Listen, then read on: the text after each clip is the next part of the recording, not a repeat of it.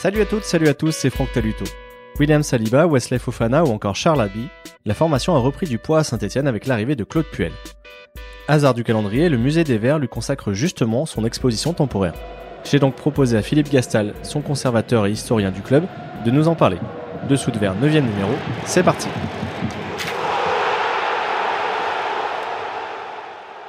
Bonjour Philippe. Euh, bonjour Franck. Merci de nous accueillir à nouveau au Musée des Verts. Euh, je dis à nouveau puisque c'est déjà ici, le mois dernier, que j'avais pu discuter avec Alain Blachon, un numéro qui est toujours euh, disponible à l'écoute.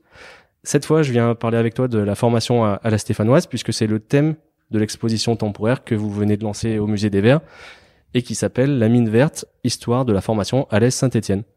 Est-ce que pour commencer, tu peux nous en dire quelques mots? Oui, c'est une, une grande histoire euh, dans la dans la fabuleuse histoire de la Saint-Étienne. Ça fait partie des, des piliers euh, structurels, culturels de la Saint-Étienne depuis euh, depuis 1950 et, et l'arrivée de Jean Snella. Donc euh, près de 70 ans d'histoire de la formation à Saint-Étienne, la formation des jeunes. Donc c'est cette histoire que nous avons que nous souhaitons que nous avons voulu raconter euh, au, public qui sera, euh, j'espère, euh, nombreux, qui viendra nombreux pour euh, pour visiter cette nouvelle exposition temporaire parce que ça fait partie de, de la, encore une fois, de la, de la culture stéphanoise et, et toujours d'actualité puisque euh, l'AS Saint-Étienne détient le, le, trophée de la Coupe Gambardella euh, puisqu'ils ont gagné cette coupe euh, l'année passée en, 2019, malheureusement éliminé euh, cette année, mais euh, ça fait partie intégrante de la de l'histoire de la Saint-Étienne. Qu'est-ce que on va retrouver sur place? Qu'est-ce que les gens vont découvrir? Disons que nous l'avons structuré de manière à avoir des prismes à la fois sur l'histoire, sur les acteurs, euh, c'est-à-dire euh, les joueurs, euh, les éducateurs, les précurseurs, tous les joueurs qui sont venus euh, à l'AS Saint-Etienne ne sont pas tous restés, donc on a un petit focus sur un plan européen et mondial pour voir ce que sont devenus ces joueurs. Ne pas oublier également les féminines, ne pas oublier également les bénévoles, les autres grandes écoles de, de la formation en France. Donc voilà, c'est un focus sur la formation avec un grand F, puisque le football français est, est reconnu sur la planète entière pour la qualité de la formation des jeunes. Est-ce qu'il y a des objets, des trouvailles, des pépites que vous êtes fiers de présenter au public? Oui, je pense en particulier, euh, on a un très beau défilé de, de maillots, de, de maillots portés euh, par des joueurs et qui ont été formés à l'AS Saint-Étienne. Euh, je pense en particulier, euh, bon, c'est vrai que euh, on a pu récupérer le, le, le maillot de, de, de, de, Frédéric Mendy qui a remporté la Gambardella 98, euh, un joueur également Alexandre Chaud 99, et puis également cette année nous avons plusieurs maillots de la, la, dernière édition. Nous faisons également un, un, un focus avec une 140, 150 photos qui met en avant justement la, la formation à la stéphanoise euh, depuis euh, plusieurs décennies, donc des photos euh, depuis 1958, date de la première finale de la de la Coupe Gambardella, et puis nous avons le trophée de la Coupe Gambardella, le, le, le dernier trophée qui est visible lors de cette exposition temporaire. Cette expo, elle démarre donc courant mars. On pourra en profiter jusque quand? Euh, le plus souvent, bon, on essaie quand même de, laisser euh, l'exposition temporaire euh, au moins 7, 8, voire 9 mois.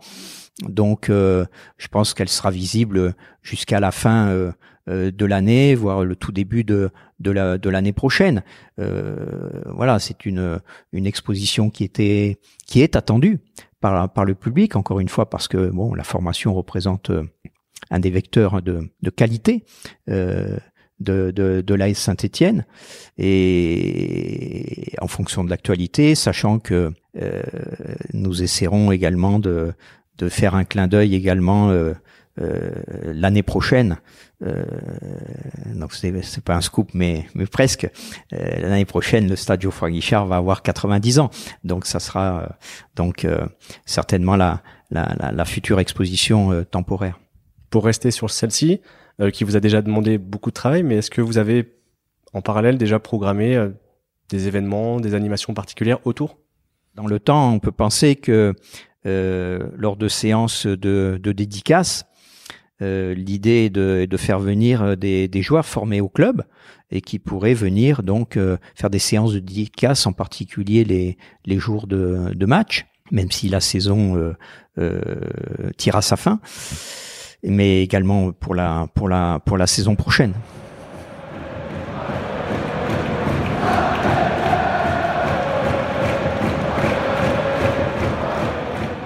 Pour entrer dans le vif euh, du sujet, la création du club date de 1933 au niveau euh, professionnel. Concrètement, la formation ici à Saint-Etienne, ça débute quand et comment? Parce que j'ai euh, pu rencontrer Émile Robert pour le deuxième numéro du, podcast, qui expliquait que quand il était un jeune joueur, donc fin des années 1930, début des années 1940, euh, ça n'existait pas. Tout simplement, l'entraînement des jeunes joueurs, ça se résumait à des tours de piste et, du jeu avec le ballon. Ce, côté précurseur, ce côté pionnier de, de l'AS Saint-Etienne, on peut le situer avec l'arrivée d'un homme qui a véritablement impulsé la formation à Saint-Étienne. C'est Jean Snella. C'est un ancien joueur de l'AS Saint-Étienne puisqu'il euh, euh, était arrivé au club en 38 quand le club était monté pour la première fois en première division. Avec les années de guerre, sa carrière à Saint-Étienne a été plus que perturbée. Euh, il a joué encore euh, en 45, 46 et dans la foulée, il est devenu entraîneur des, de l'équipe réserve, des amateurs. Mais en 1950, Pierre Guichard, le président de l'AS Saint-Étienne, qui était revenu aux affaires, a pensé à cet homme, Jean Snella, pour entraîner l'AS Saint-Étienne. Alors c'est vrai qu'au début, euh, il n'était pas très chaud, mais euh, il a réussi à, du moins Pierre Guichard, Pierre Garonner, son ami, ont réussi à le convaincre et il est devenu donc l'entraîneur général de, de l'AS Saint-Étienne. Et très rapidement, il a voulu s'entourer de, Pierre Garonner, ils se sont vus tous les deux. Et Jean Snella lui a dit, écoute, c'est, un moment clé de l'histoire du club. Le poumon d'un club, c'est le recrutement, le recrutement des jeunes en particulier. Et donc Pierre, je, souhaiterais que tu t'occupes de ce domaine-là. Donc très rapidement, euh, au début des années 50, euh, Pierre Garonner a commencé son, travail de fond euh, à travers toute la France, avec euh, des réseaux qu'il a euh, améliorés année après année, souvent des réseaux d'anciens joueurs. Et rapidement, comme il était le seul dans le ce secteur, puisqu'il a été un pionnier, un, précurseur, donc le plus souvent, les meilleurs jeunes venaient sur Saint-Étienne. Alors au début, euh, c'était des jeunes plus de la région centre, Auvergne. Je pense en particulier au, au, Tilinski, je pense à, Georges Perroche, euh, euh, Jean Lexiac, même si lui venait de Lille. Euh, Jacques Foy était arrivé également de, de son sud-ouest natal. mais en majorité, c'était quand même des joueurs du, centre de la France. Et donc, euh, tout est parti en fait au milieu des années 50 euh, où les premiers résultats euh, ont été au rendez-vous. Et au début de l'année de la saison amateur, des grands amateurs, on disait à l'époque, 55-56, Jean Snella réunit cette équipe amateur euh, entraînée par Manuel Fernandez, un ancien joueur de la SS, et leur dit écoutez, si vous êtes euh, champion de France amateur, sachez que l'année prochaine, j'en prendrai un très grand nombre et je les incorporerai comme titulaires dans l'équipe professionnelle. Et il a tenu parole. Donc, euh, on a vu à l'issue de la saison 55-56 euh, ce premier titre de champion de France amateur. Et dans la foulée, Jean Snella, donc, euh, incorpore, euh, ben, je vous ai parlé tout à l'heure des, des frères Tilinski, de Yvon Goujon, de, de, Jean Lexiac, de René Ferrier, Et Jean Snella, il, a, il, a, il avait cette idée, en fait, que, que des jeunes euh, formés au club euh, auraient plus d'allant, de, de, spontanéité, de, de, de, de, euh, d'esprit euh, stéphanois pour euh, enlever les premiers trophées. Mais il fallait les encadrer. Donc, en fait, c'est ce subtil panachage entre les jeunes et les anciens euh, qui a remarquablement euh, fonctionné dans cette saison 56-57, avec des cadres sur lesquels Jean Snella pouvait se reposer, et les jeunes, c'était très bien de les lancer, mais encore fallait-il que les anciens jouent le jeu et sachent bien les encadrer.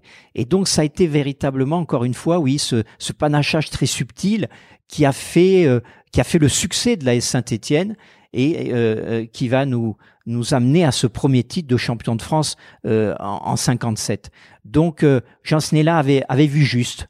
Euh, euh, je vous ai parlé de Claude mais Bill Domingo, euh, Kees Rijvers, et, et, et, puis un tout jeune euh, que l'on aurait pu euh, pratiquement former, euh, du moins il a fini sa formation à la Saint-Étienne, ce, ce, ce, jeune Algérien qui, qui, est, qui a débarqué à Saint-Étienne en, en août 54, Rachid Mekloufi.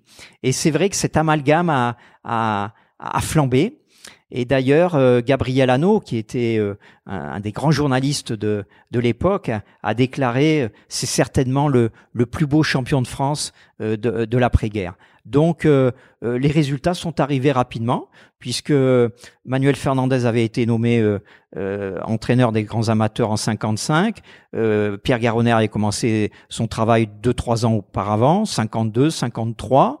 Et dans la foulée, donc champion de France amateur 56 euh, et champion de France professionnel 57. Il a fallu être un petit peu patient, mais bon, euh, euh, pour obtenir ce premier titre de champion de France, euh, ouais, Jean Snella véritablement avait eu du flair et également bien aidé par le côté globe-trotter, le côté très expérimenté déjà de Bière Garonner, parce que ces jeunes, certes, euh, il, faut les, aller les, les, les, voir plusieurs fois. Il faut, euh, il faut les, les, les, découvrir avec ces réseaux, ok.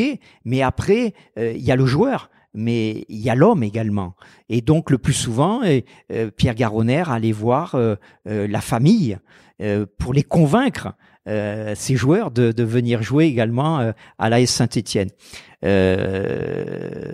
quoique dans les années 50, certains joueurs, euh, c'était pas la peine de les convaincre parce que quand je pense euh, aux frères Tinaski en particulier ou à Roland Mitorage un peu plus tard, euh, quand vous savez que de 14 ans à 18 ans le plus souvent ils étaient euh, au fond de la mine et à 18 ans ils sont venus jouer à la Saint-Étienne. Donc euh, vous voyez un peu ce parcours atypique, incroyable mais qui étaient bien liés à, à leur histoire, à leur destin et, et à l'histoire de la Saint-Étienne et de la ville de Saint-Étienne. Alors, en citant Jean Snella, tu as anticipé une des questions que j'avais prévu de te poser, donc euh, je vais venir dessus tout de suite. Euh, pour toi, quels ont été les personnages clés de cette histoire de la formation ici?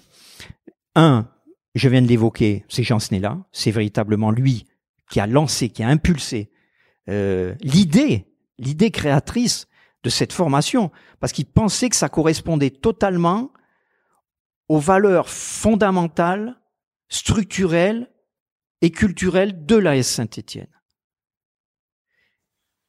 Bien aidé par Pierre Garonner, donc je l'ai dit à l'instant, et puis après, l'homme qui a remplacé Jean Snella avait cette même idée directrice.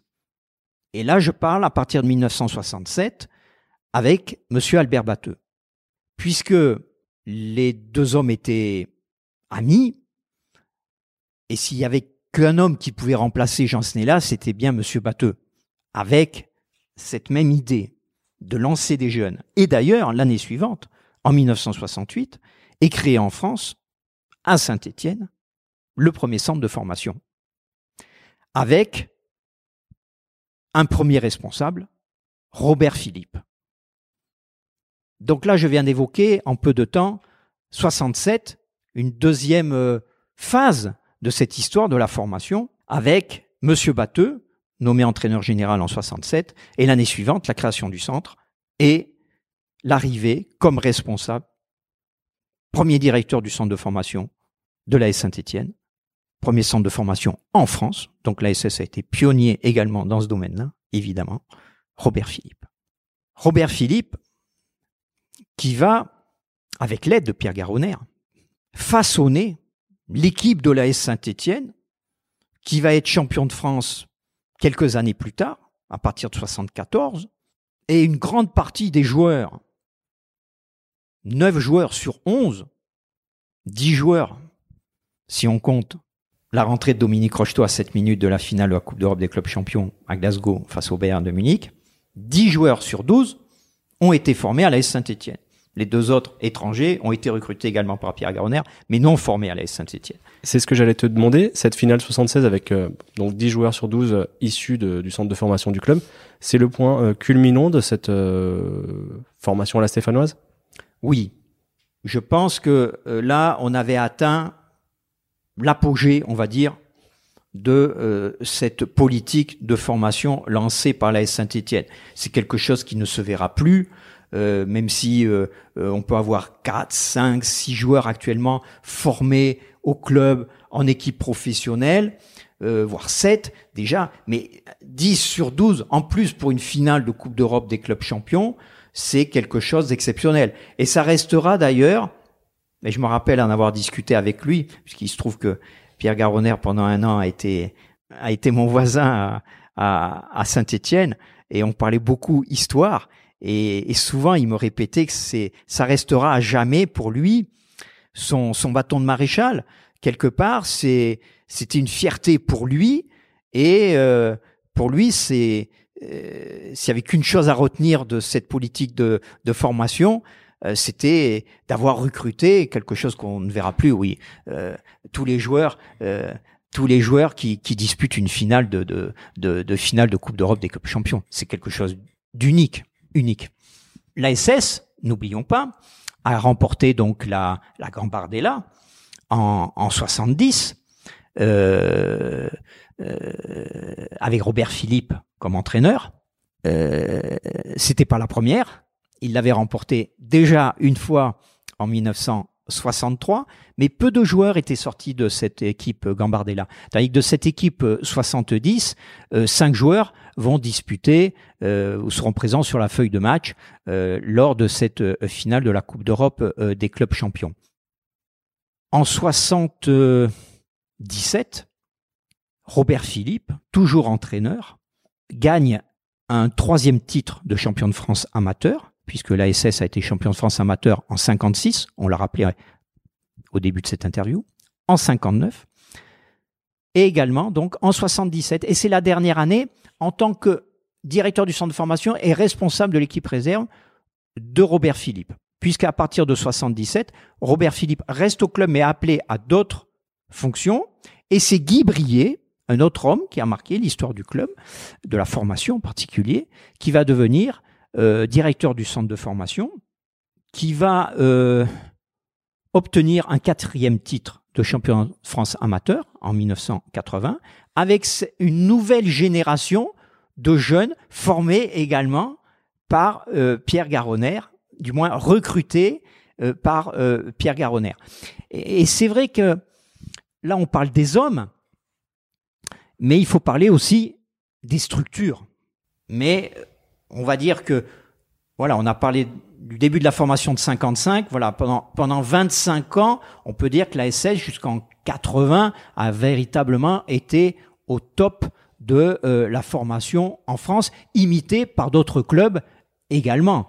Euh, je pense au Football Club de Nantes, au Football Club de Sochaux, etc. Mais Saint-Etienne a été précurseur et a montré l'exemple. Je voudrais juste finir sur cette partie. Euh, parmi ces acteurs que tu as cités, est-ce qu'il y en a un qui a eu un impact euh, plus particulier sur euh, les valeurs que le public attend encore aujourd'hui de, son équipe et plus particulièrement des jeunes formés ici? Euh, Voilà, je vais citer pêle-mêle la solidarité, le courage, l'abnégation. Est-ce qu'il y en a un qui a été comment je vais dire ça? Plus particulièrement imprégné de ces valeurs. C'est ça. En fait, c'était un travail d'équipe. Tous étaient intimement persuadé que c'était les valeurs, justement, à véhiculer et comment euh, ne pas les véhiculer à partir de jeunes formés à la Saint-Étienne. C'était plus facile, ils étaient peut-être plus malléables. En plus, le plus souvent, Pierre Garonner arrivait à en recruter deux, trois, quatre par saison. En plus, ce sont des gars qui sont arrivés en même temps à la Saint-Étienne. Euh, on va dire, se sont mariés en même temps, ont eu des enfants en même temps. Donc, comme les joueurs à l'époque restaient au club, le plus souvent c'était des contrats de 4, 5, 6, 7 ans pour Christian Lopez. À partir de là, c'était des joueurs qui étaient véritablement imprégnés des valeurs locales. Et quand euh, ils, se déplaçaient en ville, ils cernaient bien ce que le l'ouvrier stéphanois, le, euh, puisque Saint-Étienne est une ville minière, sidérurgique, métallurgique, et donc à partir de là, ils voulaient rendre à, ce public fidèle et incarner les valeurs que eux euh, étaient imprégnés tous les jours au quotidien dans leur travail. Donc il y avait une osmose parfaite entre les valeurs que l'ASS voulait véhiculer. Il fallait en fait une équipe qui ressemble à son public. Et véritablement, on peut dire, oui, que, que, ces jeunes formés avec des éducateurs hors pair, puisque Robert Philippe, d'abord Jean Snella, Jean Snella, son père était mineur. Robert Philippe, il, arrivait de, de, de, de Sargmine et, et, d'une cité minière et, et lui-même imprégné des valeurs minières par la famille c'était plus facile pour eux de comprendre ce que le public stéphanois attendait. Robert Philippe avait été joueur également à la Saint-Étienne. Donc, il n'y a pas un seul homme qui était imprégné de ces valeurs. Je dirais que c'est tout un club, avec Roger Rocher également le président, puisque n'oublions pas que Roger Rocher est descendu dix ans au fond de la mine, de 1936 à 1946. Donc, c'était toutes les strates, c'était tous les, les, les, les niveaux de, euh, structurels du club qui étaient imprégnés de ces valeurs. Après, il fallait faire passer ce message, mais, les joueurs étaient à l'écoute. Quand vous avez un Jean Snella ou un Albert Batteux ou un Robert Philippe euh, euh, qui vous éduquent, vous ne pouvez qu'écouter, puisque en fait, le palmarès parle pour eux. ce sont des géants du football français, et ils ont eu la chance d'être à l'écoute de ces géants.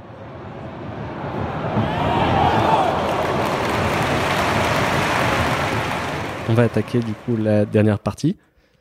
Tu l'as dit, Saint-Etienne a obtenu beaucoup de résultats grâce à sa politique de formation.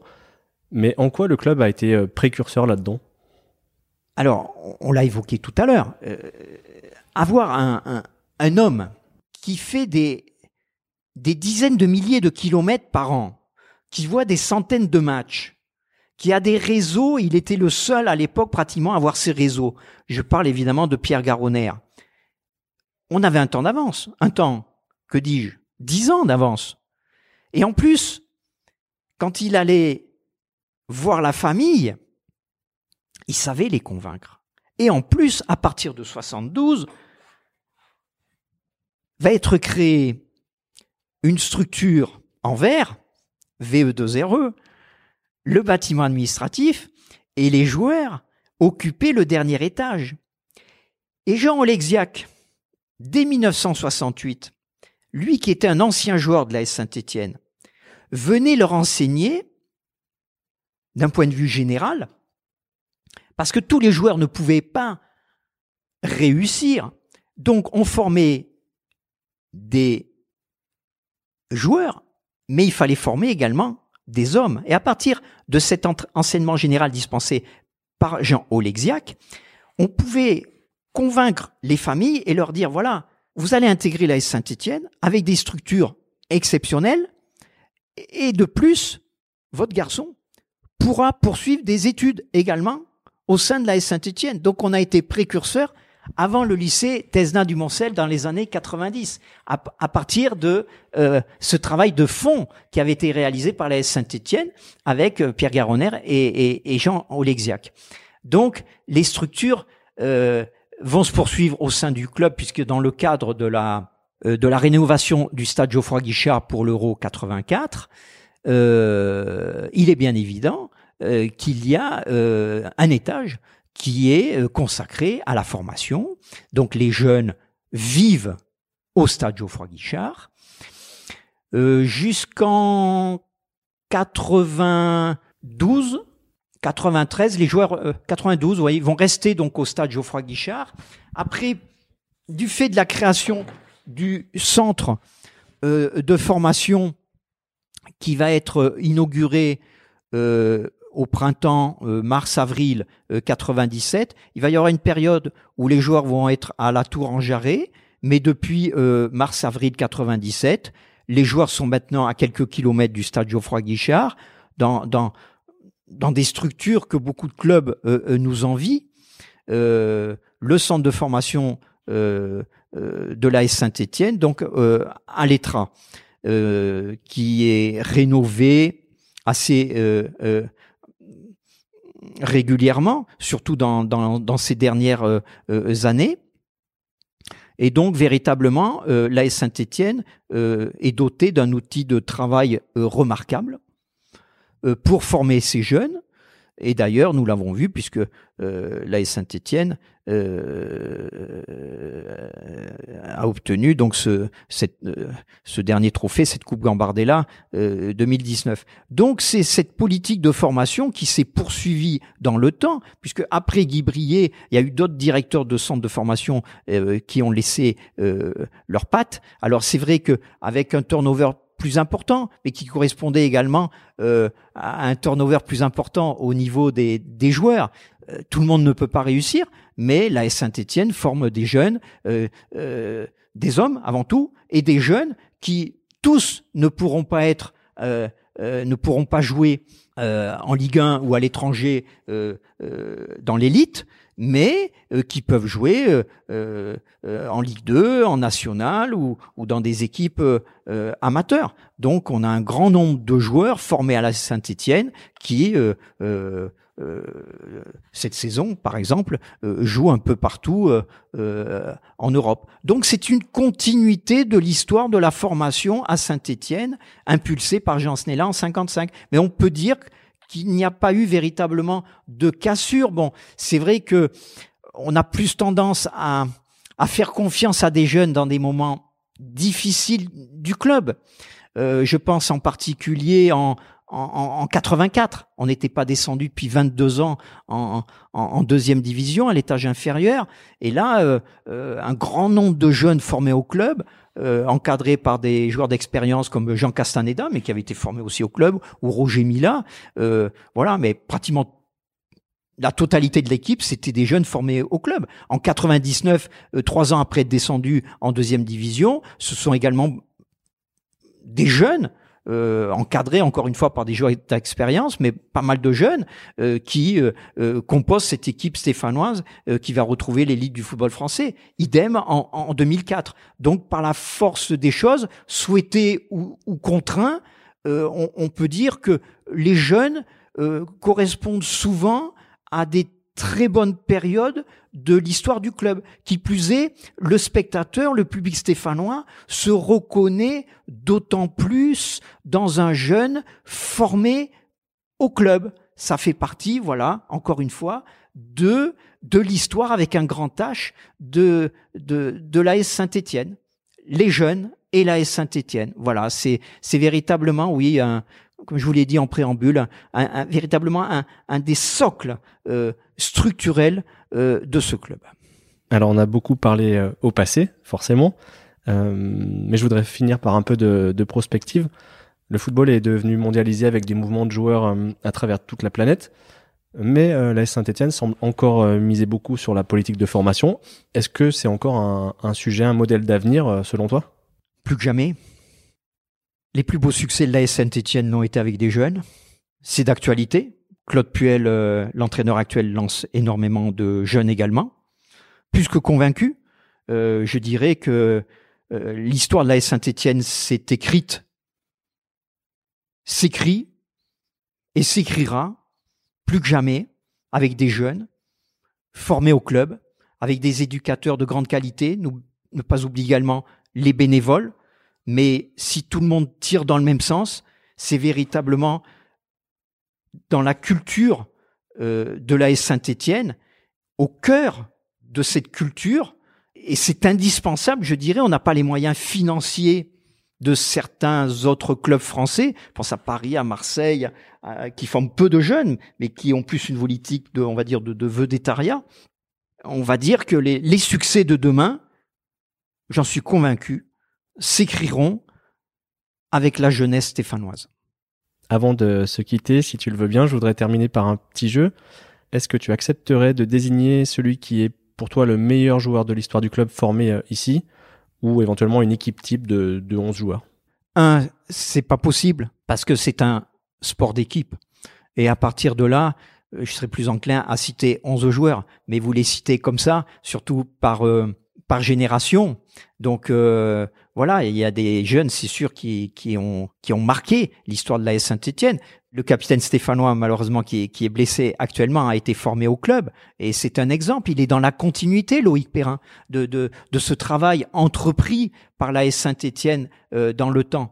Donc euh, voilà, c'est plus euh, au-delà d'un homme, d'un joueur, d'une équipe, je dirais encore une fois, c'est la volonté d'un club de réussir avec des jeunes. Et donc, il y aura toujours des jeunes par génération et donc par décennie. Euh, on pourra toujours en citer un et espérons que ce soit toujours le cas pour les années 2020. Cette fois, j'en arrive euh, à ma toute dernière question. Euh, on se connaît depuis maintenant quelques années et c'est toujours impressionnant de te voir citer de tête tel match, telle date, tel joueur. Est-ce que tu peux nous expliquer un petit peu comment tu as construit cette, cette mémoire stéphanoise? C'est tout simple. Bah, il y a deux facteurs, je pense. Le premier, c'est la nature. Chacun a ses qualités euh, plus ou moins affirmées, des qualités plus ou moins affirmées, des défauts euh, comme chacun. Mais bon, c'est vrai que la nature m'a doté d'une bonne mémoire. D'ailleurs, euh, j'ai effectué des, des études de, de, pharmacie et pour obtenir ce diplôme de docteur en pharmacie, euh, il est vrai que la mémoire était très utile, ouais. Donc, euh, et comme je lis énormément euh, sur euh, l'histoire du football en général et l'histoire du sport en général, parce que euh, je te parle de, de, football et de l'AS Saint-Etienne en particulier, mais je suis autant passionné par, par, par le rugby, par, par d'autres sports également. Donc, euh, euh, en fait, moi, j'ai appris, j'ai appris pratiquement à lire et à écrire à travers l'équipe euh, France Football ou des journaux ou des livres sur le sport en général, parce que euh, je me suis imprégné de, de, de, de ces plumes extraordinaires euh, dans, dans, dans chaque activité euh, euh, sportive en matière de, de, de rugby, d'athlétisme, de boxe. Euh, il faut lire France Football et, et l'équipe des années 50. Ce sont des pages pratiquement de, de, de, de littérature. En cyclisme, quand vous lisiez euh, Monsieur Blondin, bon ben voilà, c'est pratiquement des, des, des personnes qui auraient pu euh, avoir un, un des, des, des, prix de, de, de, de littérature. C'est, voilà. Donc j'ai, j'ai été imprégné tout petit. D'autre part, euh, les aléas de la vie ont fait que j'ai vu énormément de matchs euh, déjà euh, tout petits. Et donc, euh, quand vous êtes en famille, vous êtes d'autant plus imprégné de ces matchs que vous voyez en direct. À l'époque, il n'y avait pas beaucoup de matchs télévisés. Et moi, j'avais la chance la grande chance de pouvoir être dans le stade. Alors dans le stade à Geoffroy Guichard, mais également à l'extérieur. J'ai appris la géographie de la France aussi en me déplaçant partout euh, dès l'âge de 9 ans, partout en France. Donc, euh, euh, ça fait partie de ma culture euh, personnelle.